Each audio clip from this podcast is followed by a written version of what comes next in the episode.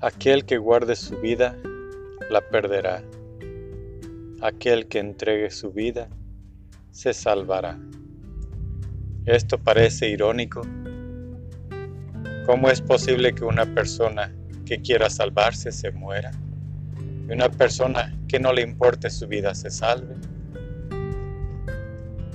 No solamente los que creen en Dios pueden entender estas palabras, aquellos que solamente ven la vida y que dicen la vida se acaba, hay que disfrutarla, hacen que la vida de sus hijos, si tienen hijos porque a veces no les importa, no quieren tener hijos porque es una carga, absolutamente morirán.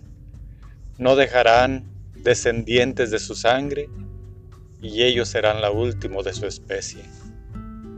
Mas aquellos que entregan su vida por sus hijos, que dedican todo su trabajo a un futuro mejor para sus hijos, que promueven el amor en sus hijos, su sangre vivirá, sus hijos crecerán fuertes, crecerán en el amor y unidos, nada los vencerá.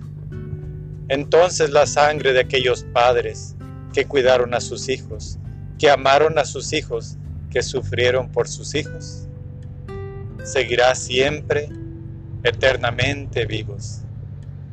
Ahora el que cree en Dios, aquel que no hizo nada por su generación, ciertamente perecerá en el infierno, porque dio su vida para este mundo terrenal, a disfrutarle y a vivirla y a destruir, y eso no es lo que Dios quiere. Mas aquel que entregó su vida por sus hijos, con su trabajo, respeto y dignidad, vivirá para siempre, no solamente en la memoria de sus hijos, sino en el Creador de todas las cosas. Dios lo recogerá, porque eso es lo que Dios creó.